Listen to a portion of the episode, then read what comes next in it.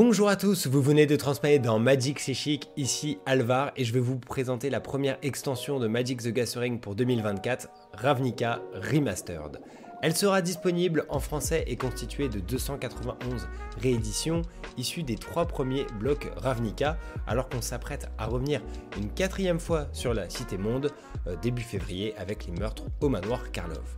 Mais disons-le d'emblée, Ravnica Remastered je crois que c'est une édition qui divise pas mal. La qualité des reprints est-elle suffisante? Était-il vraiment nécessaire? Et quelles sont les versions alternatives proposées à cette occasion? Je vais tout vous dire sur ce que le set nous propose jusque dans les détails de ses produits et même de son aspect financier. Ce sera ensuite à vous d'en juger. Et si je peux vous aider à sonder cette euh, extension, c'est grâce au précieux soutien de Playin qui sponsorise cette vidéo. Si vous souhaitez goûter au frisson d'ouvrir des boosters Ravnica Remastered, les produits sont déjà disponibles en précommande sur play-in.com et aussi des cartes à l'unité si vous souhaitez compléter vos decks plein d'autres jeux de société ou même des accessoires à prix très compétitif. Une fois que vous avez mis vos désirs les plus fous dans le panier, utilisez notre nouveau code CHIC 2024, 50% de points de fidélité supplémentaires. Oui, on a là donc un, tout nouveau code pour cette année et même si vous aviez déjà utilisé les précédents, faites-vous plaisir, surtout que le programme fidélité de Play-in est vite fort avantageux. Merci à eux car maintenant je vais tout vous dire sur Avnica Remastered.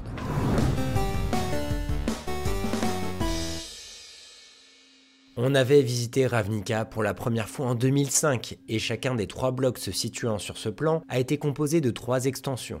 Autant dire qu'on a eu beaucoup de cartes qui prennent pour cadre la métropole dominée par 10 guildes bicolores. Beaucoup de cartes puissantes hein, qui ont marqué les différents formats de Magic, donc il y avait de quoi faire pour un set remastered hein, entièrement composé de reprints made in Ravnica. On va commencer par passer en revue les plus précieux, hein, donc les, plus chers, à travers un petit top. Oui, après mon top des illustrations magiques de 2023 la semaine passée, je ne m'arrête plus de classer les choses. Est-ce que c'est grave? Dois-je consulter un chaman Golgari pour ça?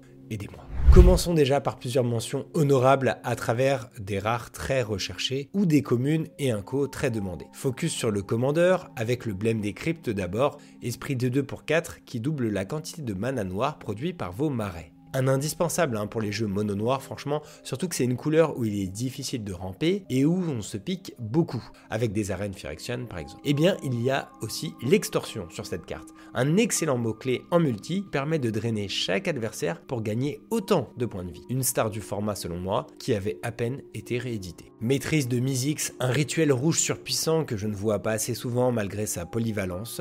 Elle exile un rituel ou éphémère de votre cimetière pour en lancer une copie gratuitement, enfin pour 4 quoi. En s'automolant, on peut tricher sur un gros sort au coût prohibitif, rejouer une vrasse ou parfois même aller chercher la victoire grâce à son overload et jouer tous les sorts de votre cimetière. Bref, j'adore. Autre carte que j'aime beaucoup, l'escouflant fer tyran. Ce dragon 6-5 vol piétinement pour 6 vole tous les artefacts des joueurs qui parvient à blesser. Indispensable selon moi dans tous les jeux qui aiment donner la célérité à leurs bêtes, avec un rythme de la forêt par exemple. Ça surprend fort les adversaires, hein, car le vol de leurs artefacts demeure même après sa mort. Avec Ilarg, que je suis ravi de voir revenir aussi, c'est également un très bon choix pour le poser directement attaquant. Et Ilarg est aussi un général surpuissant, comme l'avait montré Barkou il y a quelques temps lors d'une deck tech sur notre chaîne, à retrouver en description. On a aussi le maître des cruautés, un démon Rakdos assez rigolo qui a le redoutable combo initiative plus Death Touch et qui met les adversaires à un point de vie s'il arrive à les blesser. La lanterne chromatique revient pour stabiliser vos bases de mana également, tout comme l'oiseau de paradis. L'enchantement vert A4 projet gardien revient enfin, après n'avoir jamais été réédité, même s'il est mythique euh, cette fois. Il faut dire que c'est un grand classique du format pour piocher dans cette couleur si on joue beaucoup de bêtes. Il fait piocher à chaque arrivée de créatures non jetons si on n'en possède pas déjà une du même nom, facile en singleton. Les stratégies jetons, elles, sont ravies de voir revenir l'enchantement blanc à 5, visite divine. Quand on crée un jeton de créature, ça devient une 4-4 vol ange à la place grâce à lui et sa donc. En parlant token, Corps d'Adjuration est un excellent tuteur de bêtes hein, grâce à la convocation et à sa vitesse d'éphémère. Les tuteurs c'est toujours bien en EDH, même jouer jusqu'en CEDH, mais aussi d'autres formats compétitifs pour sortir des combos un peu de nulle part. Même esprit pour la carcasse protéine, hein, des créatures à sa mort et qui est toujours banni à ce jour en duel commander pour freiner les jeux combos. Également issu du premier bloc Ravnica, la vie du terreau et Troll des tombes Golgari reviennent à la surface, grand classique des jeux Dredge qui ont bouleversé le compétitif à plusieurs reprises. Une autre carte puissante, bannie mais pas partout, c'est le chaman Rithmor de la guilde Golgari, tandis qu'un duo emblématique de la guilde Ragdos, la prêtresse des dieux oubliés et le diable du carnage, reviennent pour un petit tour de piste. Compétitif toujours, dans les formats plus récents et notamment en pionnier, certains decks ont besoin de leur carré de Phoenix Dark. Quand on en veut 4, on est vraiment heureux de découvrir qu'il est inversement passé de mythique à rare ici. Il faisait partie du troisième bloc Ravnica, hein, qui est pas si vieux et dont les meilleures cartes n'ont été que très peu rééditées. On retrouve beaucoup d'arpenteurs de son volet final, la guerre des Planeswalkers, comme Gideon Lame Noire ou Nicole Bolas, Dragon Dieu et grand méchant de cet arc narratif. Mais aussi la doublure d'étincelles de Jace, clone qui permet de les copier. Mais il est maintenant temps de passer à un petit top 10 donc. Veuillez cependant noter que ce classement est soumis aux fluctuations du marché économique, donc je ne vais pas préciser les prix exacts juste avant la sortie, surtout en cas d'attaque inopinée des Gruls sur la bourse de Ravnica. Ça, sent le sanglier là d'ailleurs, non?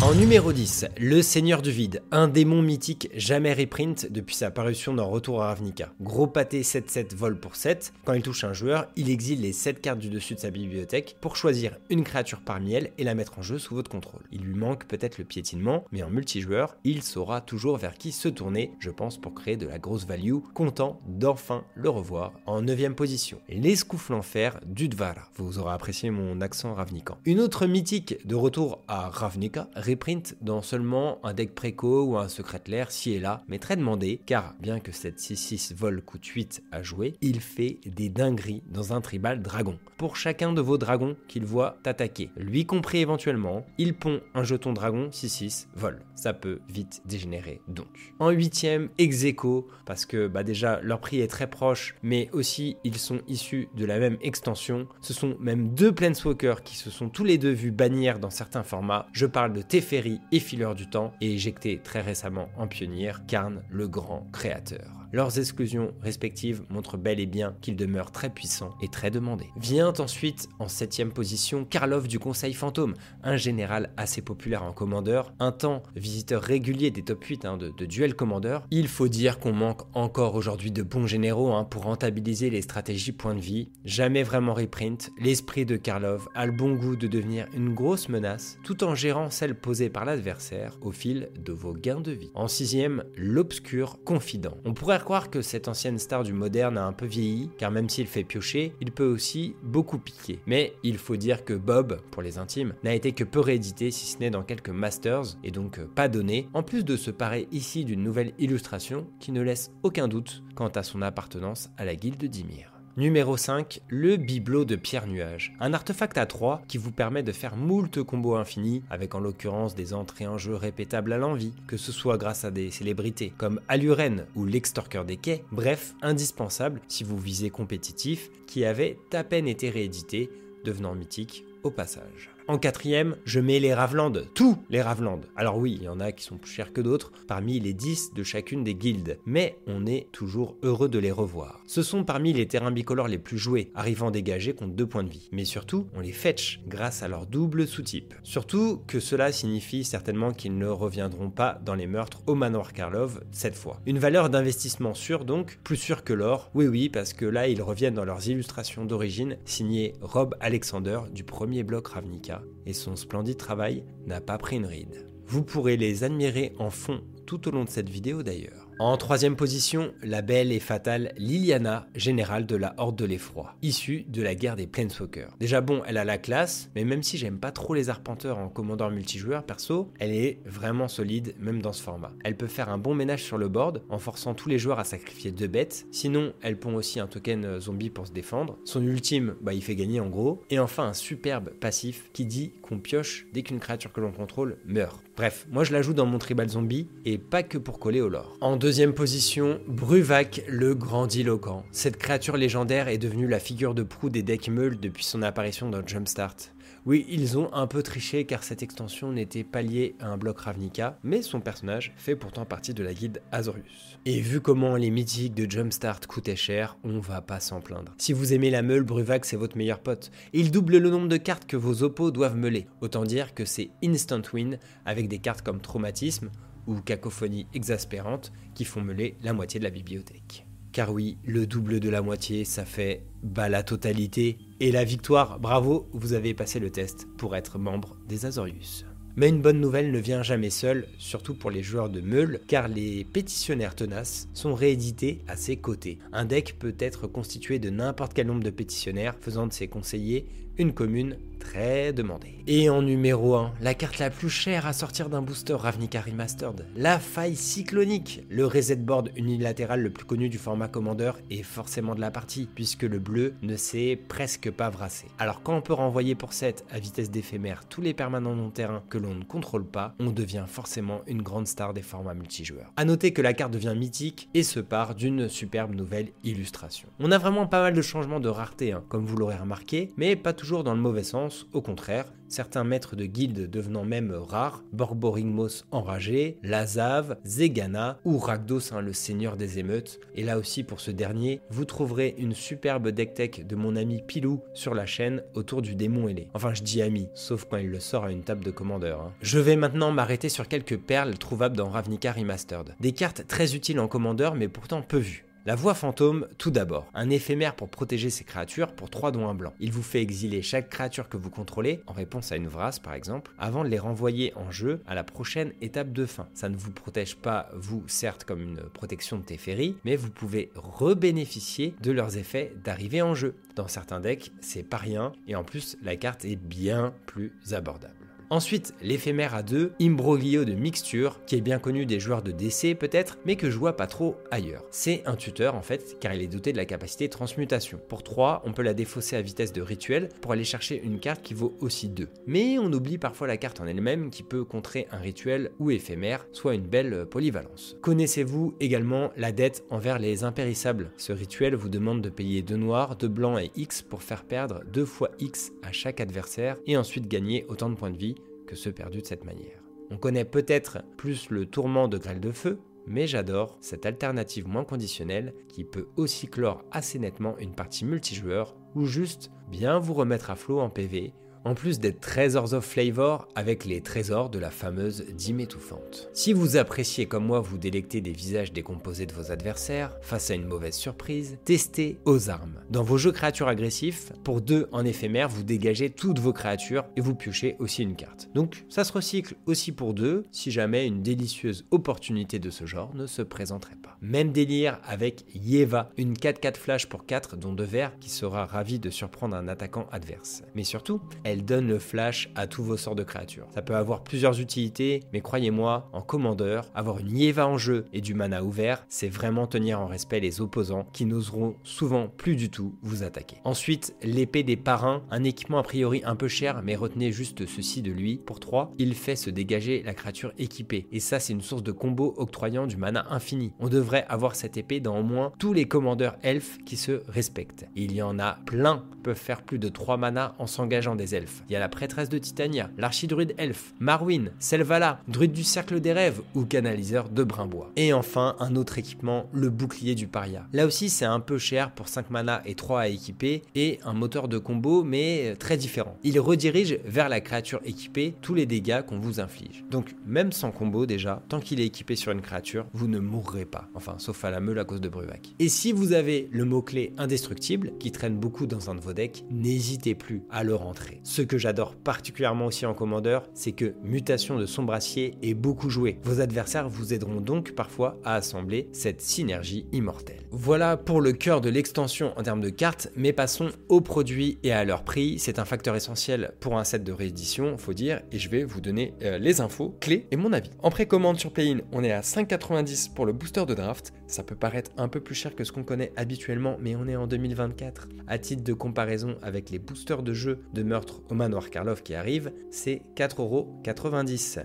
Très peu de différence avec les derniers boosters de draft que l'on aura en main avant leur remplacement par les boosters de jeu, les Play Boosters décidés par Wizards of the Coast. Comme ces derniers, on a la chance d'avoir potentiellement plus d'une rare mythique à l'intérieur, entre 1 et 3 pour être précis. Je vous montre le détail, hein, mais regardez, tout d'abord grâce au slot habituel de la carte foil qui apparaît dans un booster sur 3, on a aussi un slot comprenant une carte rétro, et oui, on a l'ancien cadre qui revient pour 114 cartes du set qui n'avaient jamais eu le droit au traitement préféré des grands nostalgiques. Ça rend très bien avec certaines cartes, franchement.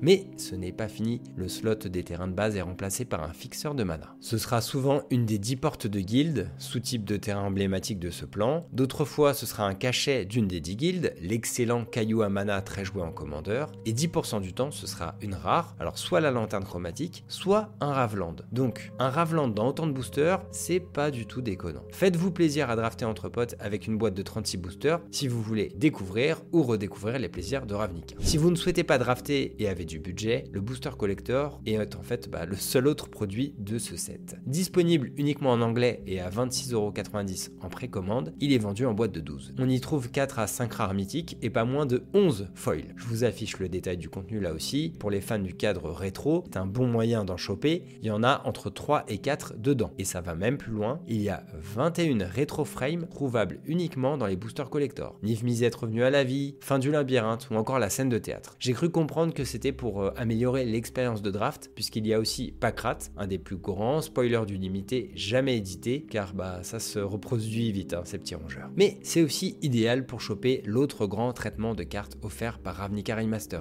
30 rares et mythiques borderless, dans l'esprit animé japonais, pour aller à merveille avec celles que vous aviez pu récupérer dans les friches d'Elrain ou Jumpstart par exemple. En plus, le secret clair Dragon Ball ne devrait plus tarder là, je crois.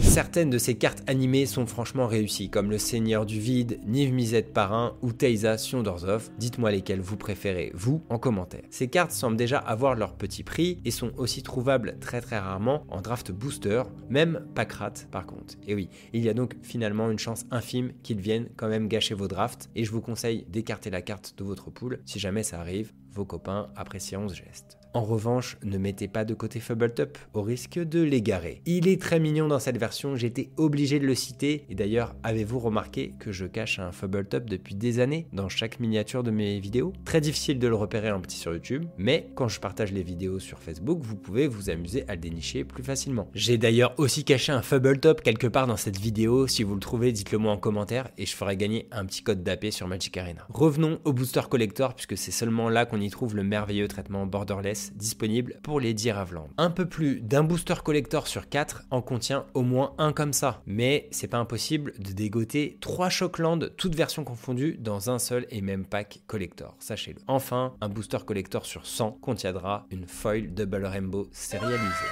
Alors oui, c'est pas beaucoup, mais c'est toujours un sacré jackpot, car chacun des 500 exemplaires uniques au monde est numéroté. Alors bonne chasse pour conclure, je dirais que ce genre de set est toujours vraiment bienvenu car il aide à faire baisser le prix des cartes et rendre le jeu bah, toujours plus accessible, surtout avec les Shockland hein, qu'on trouve dans toutes les mana bases de tous les formats confondus. Vous aurez remarqué qu'il manque quelques gros euh, noms cependant pour venir un peu booster la, value euh, potentielle du set. Euh, moi j'ai pensé à Voix du Renouveau, même de la Destruction, Dîme étouffante ou Saison de doublement même si bon, ces trois derniers ont été euh, bien réimprimés en 2023, faut dire. Mais dommage quand même, franchement. Du coup, les prix euh, des reprints de cette extension est dans une moyenne un peu basse, certes, mais qui a le mérite d'être euh, lisse. On aura peu de mauvaises surprises et à titre personnel, moi je préfère ça euh, plutôt qu'à une roulette russe, hein, comme le désastreux euh, Commander Masters, et son prix exorbitant. Si vous voulez compléter votre collection, il y a vraiment des bonnes cartes à toutes euh, les raretés, et j'ai pas eu le temps de toutes les passer ici en revue, bien sûr.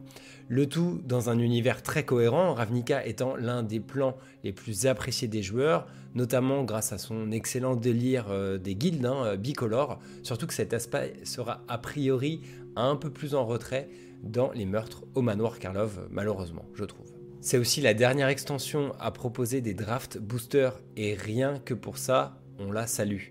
On analysera en détail hein, le contenu euh, des Play Boosters à l'occasion de la sortie des Meurtres Manoir Karlov, mais cette décision de Wizards était euh, très bien commentée hein, par les copains de Valépel si vous souhaitez avoir un avis euh, assez tranché là-dessus. Moi je soulignerai juste ici ma crainte vis-à-vis des Play Boosters sur le prix d'entrée de Magic the Gathering et aussi même juste des événements limités car j'adore drafter et euh, d'ailleurs je vais me faire quelques drafts de Ravnica Remastered à coup sûr, car même si tout le monde ne le rentabilisera pas forcément à table, euh, c'est avant tout pour l'expérience de jeu. Je pense qu'il faut avoir un regard différent sur les sets de réimpression et leur valeur en 2024. De toute façon, la politique euh, vraiment agressive de Wizards en termes de reprint fait que les prix changent très vite de toute façon. Et je regarde de moins en moins leur valeur monétaire que leur prix d'entrée euh, ou leur valeur de jeu sur ce type de set de réédition à présent. Voilà, ce sera tout pour moi. Dites-moi vraiment en commentaire euh, ce que vous, vous pensez de Ravnica Remastered. Et pour rappel, notre code chez Playin change pour cette nouvelle année. 50% de points de fidélité supplémentaires avec le code CHIC2024 si vous précommandez des boosters du set ou vous contentez de cartes euh, à l'unité ou si carrément bah, vous arrêtez Magic et vous voulez acheter des jeux de société. On se retrouve normalement euh, la semaine prochaine pour enfin le fait aux fictions dédié à l'histoire principale des cavernes oubliées d'Ixalan, un très gros morceau qu'a résumé Quentin en deux parties, alors n'oubliez pas d'activer les notifications pour ne pas rater ça. D'ici là, merci de m'avoir suivi et à bientôt dans les rues de Ravnica.